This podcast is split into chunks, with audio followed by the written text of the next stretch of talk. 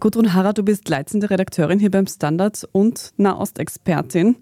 Wie sollte denn oder könnte eine funktionierende Grenze zwischen Israel und Palästina aussehen? Also Schon 1947 hat die UNO, damals die UNO-Generalversammlung, den Sicherheitsrat gab es noch nicht, eine Resolution verabschiedet, die Resolution 181, die eben einen Teilungsplan für das Gebiet vorsah.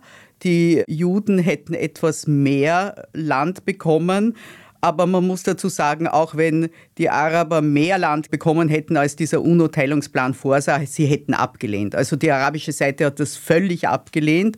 1948 hat Israel die Unabhängigkeit erklärt und diese arabischen Staaten, also die Nachbarstaaten, haben sofort angegriffen. The city of Haifa and its harbor become the center of bitter conflict as the new Jewish state is born in the tense atmosphere of civil war. Und dieser Krieg 1948, 49 ist so ausgegangen, dass nachher Israel mit mehr Territorium dastand, als es 1947 von der UNO zugesprochen bekommen hätte.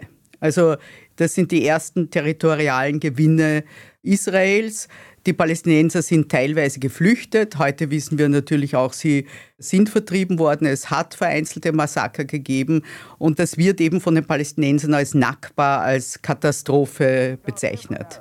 Haganah forces seek out every Arab and barricades are set up to screen those who had not already fled the city. Everyone is searched. Dann 1949 gab es einen Waffenstillstand. Und diese Waffenstillstandslinie von 1949 ist das, was wir sehr oft als die Grenzen von 1967 bezeichnen. Also diese Waffenstillstandslinie hat bis 1967 gegolten und gehalten.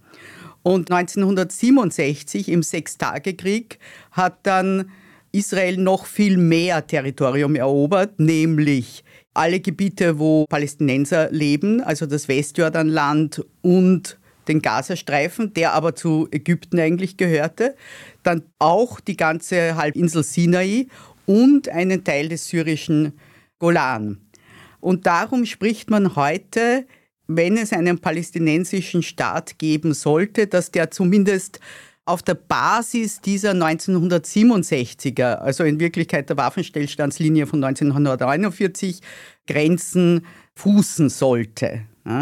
Das hat zum Beispiel auch noch der Präsident Barack Obama gesagt. Among Israelis and Palestinians, the future must not belong to those who turn their backs on the prospect of peace. Let us leave behind those who thrive on conflict. Those who reject the right of Israel to exist. Aber immer auf der Basis. Das heißt natürlich, es werden nicht genau diese Grenzen sein, während die Arabische Liga 2002 eine Erklärung verabschiedet hat, die Israel genau das anbietet. Also ihr gebt den Palästinensern einen Staat innerhalb dieser Grenzen, 49 oder 67, das ist das Gleiche, und wir bieten euch vollen Frieden. The road is hard, but the destination is clear a secure Jewish state of Israel, and an independent, prosperous Palestine.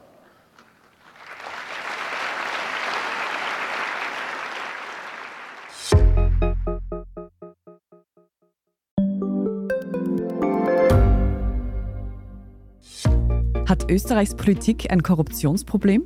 Wie wird der Ukraine-Krieg enden? Und warum wird alles immer teurer? Ich bin Tobias Holub. Und ich bin Margit Ehrenhöfer. Wir stellen die brennenden Fragen unserer Zeit. Und die Standardredaktion liefert Antworten. In Thema des Tages, Montag bis Freitag um 17 Uhr, überall, wo es Podcasts gibt.